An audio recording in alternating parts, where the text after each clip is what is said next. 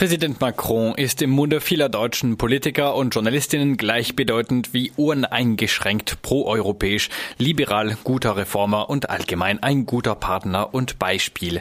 Macron pflegt das Image eines jungen und dynamischen Staatschefs, der den Mut hat, die notwendigen, wenn auch unbeliebten Reformen umzusetzen, die seine Vorgänger aus Angst hinausschoben. Um diesem dynamischen Image zu entsprechen, handelt er und seine Regierung oft in einem Stil, das von Teilen der französischen Presse als monarchistisch bezeichnet wird, sprich mit einem ausgesprochenen Hierarchieprinzip in Partei und Regierung und mit Alleingängen der Regierung, selbst wenn es um Gesetzesänderungen geht.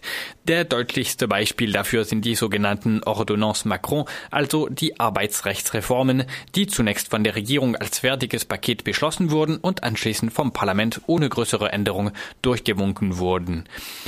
Erst mit der Regierung Tatsachen schaffen, dann entsprechende Gesetze verabschieden lassen.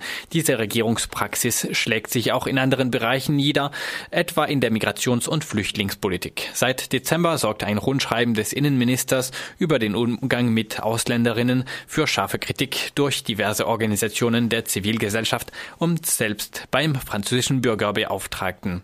Es gab Kritik von flüchtlingssolidarischen Organisationen, in der, die im Asylrecht tätig sind, bis hin zu ähm, humanitären Organisationen, die eher im medizinischen Bereich tätig sind.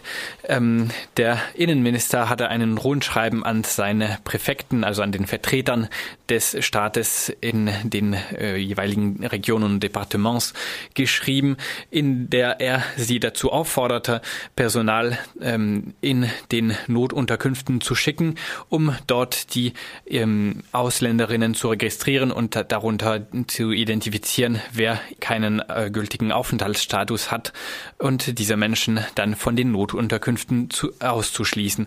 Das verstößt gegen das französische Recht, was ähm, besagt, dass jede bedürftige Person das Recht auf eine Notunterkunft hat, ohne das zu betrachten, ob die Person legal oder illegal sich in Frankreich aufhält.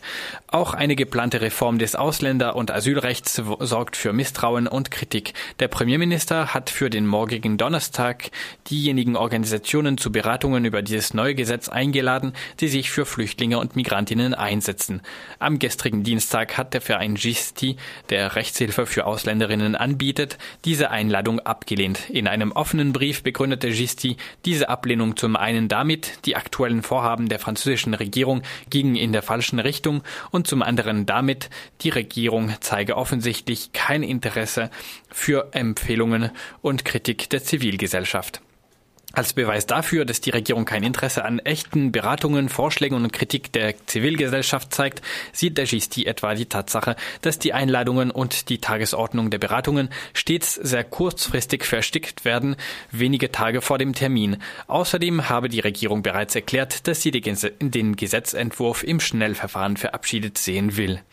Ein Beweis, Beweis dafür, dass der noch nicht vollständig bekannte Gesetzentwurf in der falschen Richtung gehen wird, sieht der Gisti Amnesty in den migrationspolitischen Entscheidungen der letzten Wochen, darunter dem eben erwähnten umstrittenen Rundschreiben des Innenministers an die Präfekten.